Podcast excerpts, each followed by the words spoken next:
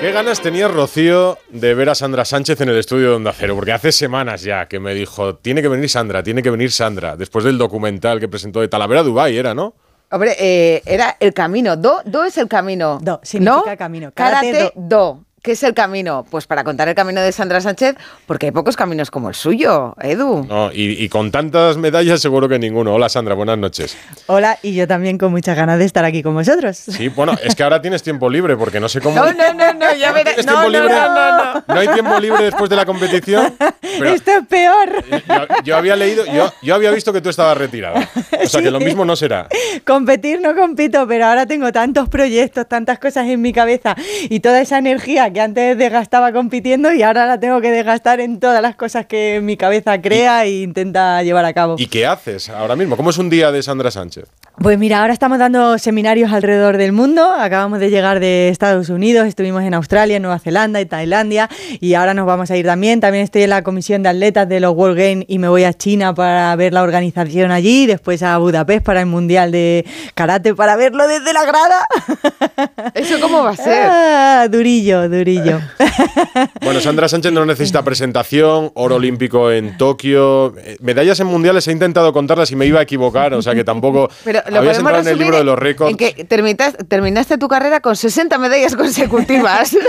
La verdad es que yo nunca las he contado. Es verdad que a nivel de prensa se iba, se iba poniendo, pero digo, un día las tengo que poner todas así como encima del tatami y hacer una foto de todas las medallas o algo así. Pues me- le estás dando una idea a los compañeros de los medios escritos que te harán una portada espectacular con todas las medidas y, en y el está con, con Jesús de- del Moral, que es su, cuidado, entrenador y marido. Hola Jesús, muy buenas. Muy buenas. En tu carta de presentación que viene primero, entrenador o marido. Muchas veces lo, lo pongo al, principio lo de marido y luego entrenador. Para así ya la cosa está un poquito más Para compensada. Pero es un 24-7. Pero no cambiamos como la tarjeta del móvil del trabajo y la personal, Eh, ¿no? no, no la cambiamos. Lo y único entrenador. que durante el tiempo que estamos entrenando, ahí mando yo y eso lo tiene claro. Y luego el resto del tiempo manda ella. Entonces creo que sale ganando ella siempre. O sea Bueno, que pero lo ¿eh? llevamos muy que bien. entrenamos muchas horas.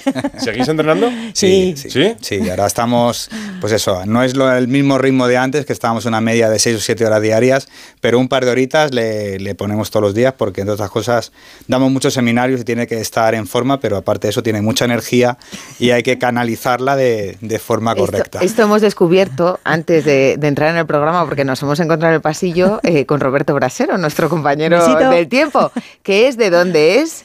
Talaverano. Y cómo es de inquieto también Roberto Brasero. Entonces yo creo que esto de la Sí, la actividad que en debe Talavera ser cosa de Talavera. Sí, sí, sí. Tenemos Sí. mucha energía, tenemos mucha energía, no que sabemos por qué, pero... Eh, yo te digo, Sandra, si tuviera tus brazos, eh, que no me pondría manga larga eh, nunca. Aunque llueva. Cada vez que te he visto que coincido contigo y miro esos brazos, esos músculos, o sea... Pues mira, te voy a contar algo que seguro que a alguna niña le, le viene bien.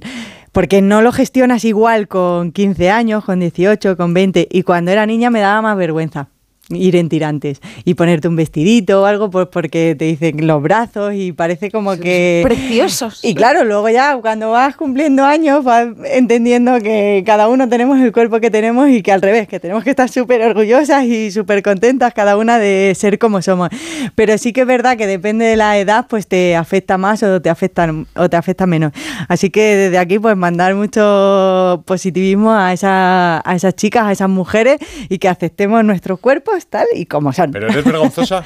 sí un ¿Sí? poquito Y, ento- y entonces... Jesús, ¿eso es verdad? Sí, bueno, no os podéis imaginar lo cortada que era Sandra al principio. Me acuerdo cuando empecé a entrenarla, yo la veía qué es lo que hacía en los, en los campeonatos y la veía en una esquinita entrenando, ella ahí todo tímida. Entonces me acuerdo una vez que la cogí, eh, tú te pones aquí en el centro, que te vea la gente, la, le, la decía- obligaba a bajar al desayuno en, en el hotel en manga corta, en. Ah, tirantes. claro, claro. Y todo eso fue una cosa que se fue cambiando Eh, para... Pero a ver, que yo en este documental que se puede ver en Rakuten, eh, esto, esto de la de que era vergonzosa, ella dijo que empezó a entrenar contigo porque lo que quería es estar contigo, porque lo vuestro, además de una Sí, historia de éxito deportivo, es una historia de amor brutal. Eh, se le- eh, cuando se mete algo en la cabeza, ¿verdad? Le hacía no ojito desde el principio. No, yo tenía claro que a nivel eh, técnico, físico de karate, quien mejor podía mm, explotar mis condiciones era él. Y, y como lo tenía claro, tenía tenía que convencerle fuera, fuese como fuese, pero también tenía claro que... ¿Qué te gustaba? Que era guapo. que me hacía ojitos. no, pues mira, lo de los ojitos, porque yo también he visto que teníais que entrenar la mirada. Eh, y, siendo vergonzosa me cuesta. A mí me cuesta hacer vídeos con Rocío, por ejemplo. El de brasero me cuesta, soy vergonzoso para eso. Entonces, no te imagino antes de una competición eh, que te dé vergüenza ensayar una mirada. Pues sí, porque la competición no se gana solo haciendo el kata, se gana también eh, en el tiempo que hay antes entre las rivales, el cómo nos miramos. ¿Ah, sí? Sí, hay mucha energía, mucha, pues esas miradas retadoras, esa seguridad que transmite, pues eh, la forma en que te mueves, tu, tu, postura, tu forma de mirar. Entonces, claro, si en cuanto a alguna competidora con más seguridad en, en sí misma te mira de alguna manera como diciendo te voy a ganar, tú mm. agachas la mirada, te vienes abajo, te come terreno, mentalmente te come terreno y cuando vas a salir al tatami ya vas con ese terreno de menos, ¿no? Entonces esa forma de mirar, ese creer en ti misma y esa forma en la que tú miras también a tus rivales, suma o resta. ¿Y cómo se entrena? ¿Enfrente de un espejo? sí, no, mira. pregunto, no sé. ¿eh? Sí, sí, también enfrente de un espejo y él me decía muchas veces, eh, me ponía como la liguilla que me iba a tocar. Imagínate que te toca, mira, una persona muy retadora, que es muy, que ahora es amiga mía, pero era la francesa. Mm. Tenía pues mucha esa seguridad, sí. y me decía, hoy te toca hacer tal cata, estás en semifinal, el pase a tal, y te toca con Sandy Jordo. A ver, ¿cómo la mira? Y a lo mejor me ponía una compañera enfrente o se ponía él y tenía como que aguantar esa mirada que ella siempre me echaba. hay, una anécdota de un campeonato también que fue justamente con, con Sandy Escordo, que estaban las dos enfrentadas. Entonces, cuando el, campeonato hacen el saludo a los árbitros, el saludo entre ellas y se marchan. Entonces, la que está en color rojo entraba en primer lugar y luego entra la otra, ¿no? Entonces, las dos no se iban porque ella no le quitaba la mirada, la otra tampoco le quitaba la mirada y ahí estuvieron como tres minutos que no se movían. A ver, a ver quién baja la mirada primero. Hasta que ya una de las dos que cedió y se fueron. Eh, conseguiste, conseguiste eh, en Japón, además, eh, no solo ganar la única medalla de oro olímpica, la primera, la única, de momento la última, eh, sino que además hacerlo allí, en, la tierra del karate.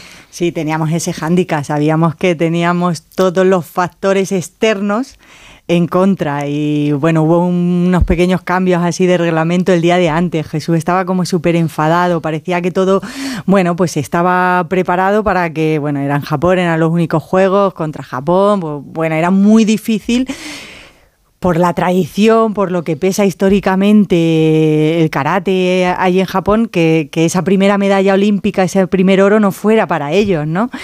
Y, recuerdo además antes de salir a la final que, Jesús siempre es muy sincero conmigo y, por eso también hacemos el equipo que hacemos, pues él me miraba con esa cara y me decía como disfruta esta final, todo el mundo te va a estar viendo, eh, exprésales tu karate, pero sabes todo lo que está pasando, ¿no? y era yo la que le decía, que la voy a liar, que la voy a liar. Y me miraba con ojillos de pena.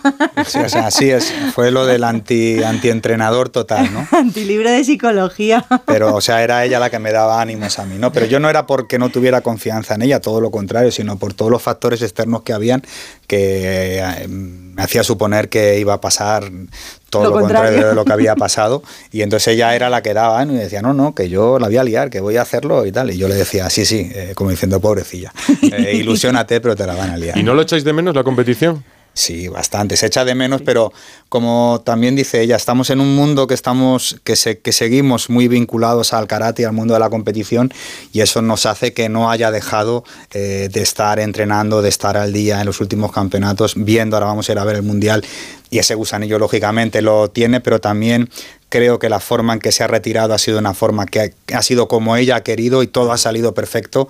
Entonces, bueno, se echa de menos, sí, pero... siempre hay un punto que dicen de la competición, ¿no? Que es muy difícil despertar esa adrenalina, ese punto de nervios y tal. Pero a mí me encantaba competir porque eh, siempre he explicado que como que yo siento que tengo un mundo interno muy intenso y una forma de poder transmitírselo a la gente, porque no sé hacerlo con palabras, es a través de, del karate, a través de la forma en la que hago mis catas, ¿no? El que es cantante lo hace a través de la música, mm. el que es pintor pues a través de un cuadro, pues yo quiero expresar todo eso a través, a través de un kata. Entonces, por eso me, mm, me transmite tanto. Entonces, como sigo en muchos proyectos donde todavía sigo entregándole karate a la gente, todavía consigo recibir eso, ese feedback de que la gente se emociona con lo que les estoy contando, con lo que les estoy diciendo a través del karate, con el documental, con un vídeo, con una entrevista, pues sigo teniendo esa sensación de que sí, de que todavía puedo transmitir todo eso y, transmitir karate y transmitir ese mundo. Eh, eh, cuentas eh, en el documental, por ejemplo, que tuviste, que bueno, que tuviste, no, que decidiste dejar el centro de alto rendimiento cuando no habías llegado a la selección todavía por estar con tu madre. Y una de las cosas que más feliz te hace es que tu madre te haya visto llegar a lo más alto que ser campeona olímpica, ¿no? Sí, o sea, un abrazo para todas hoy, que además es un día súper especial. Sí, fue súper duro claro. Yo recibo una llamada justo mm, dos meses después de que me hubieran becado en el centro de alto rendimiento, además las primeras becas que había para la modalidad de cata. O sea, éramos como pioneros, ¿no? Y estábamos ahí y recibes una llamada como esa que... Mm, Perdón, yo no lo sé, ¿que tu madre estaba enferma? Sí, pasó un cáncer de ah, mama. Y, y, no lo gestionas, o sea, es como demasiado en, un segundo, ¿no? Y ya está, o sea, me voy a casa. O sea, según ya te están hablando por teléfono y tu mundo se está derrumbando, ya estás metiendo la, ropa en la maleta porque te vas porque lo tenía claro. Yo sabía que es una enfermedad que no es de un día ni de una semana y que no, no solo consistía en apoyar a mi madre, pero ya estar en Madrid, ¿no? Consistía en estar en esas noches cuando te levantas y estás mal, en esos momentos que es una montaña rusa de emociones y eso no te lo va a dar nunca ninguna medalla. Hoy te hemos visto precisamente, ¿no? Con una equipación especial en el día del cáncer de mama. Y un besito, mamá. Un besito, claro, de parte de todos. Eh, a ti el karate además te salvó de un momento muy peligroso. Sí. Sí, además nunca había hablado mucho de, de, de hecho, enseñas eh, ahora defensa también a las mujeres. Sí, Sí, sí, sí. Nunca había hablado mucho de este tema porque es verdad que es algo que viví que fue pues muy traumático y, nunca encontraba tampoco la forma de hablarlo y el documental pues un poco lo puso encima de la mesa y, se trató con mucho respeto. cuéntalo. Y, y entendí que, si podía ayudar a alguien pues eh, podía ser bueno para mí porque también sacarlo hacia afuera era bueno y para todas las personas que pudiese ayudar. Yo una noche volví a, a casa y vi un coche atravesado en mitad de la carretera y decidí pararme por si alguien necesitaba ayuda y bueno pues tres chicos me, atacaron. Eh, fue una situación muy...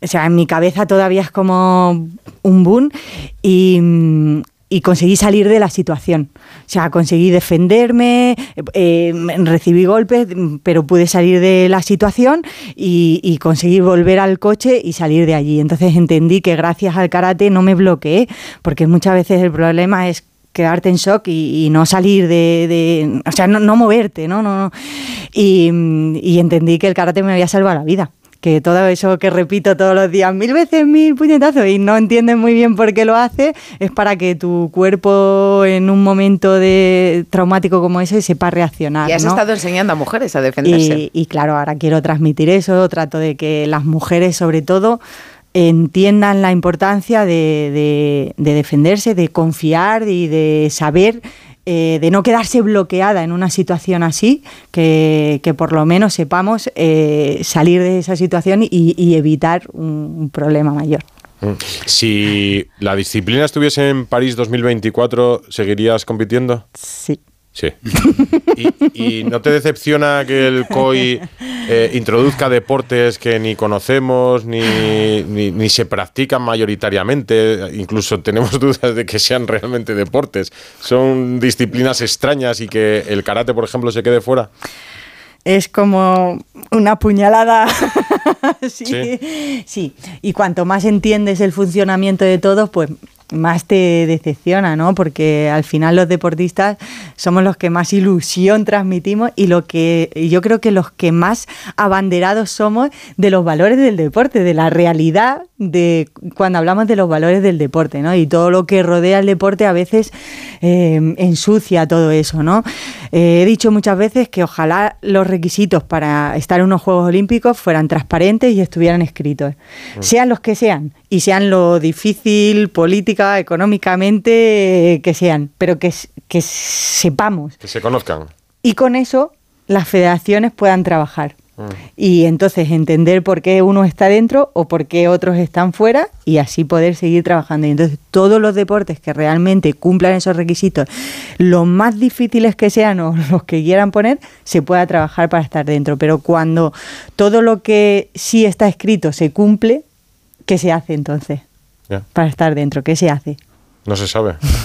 Ese es el problema. Pues Exacto. sirve también para dirigente, ¿eh? No, Eh, no, sí. es que dice, dice, lo- dice en que- todos los ámbitos. que no me puedo Casa manda mucho. Dice que no me puedo expresar con palabras, lo hago con, la- con el cata. Yo, ¿tú, tú qué opinas?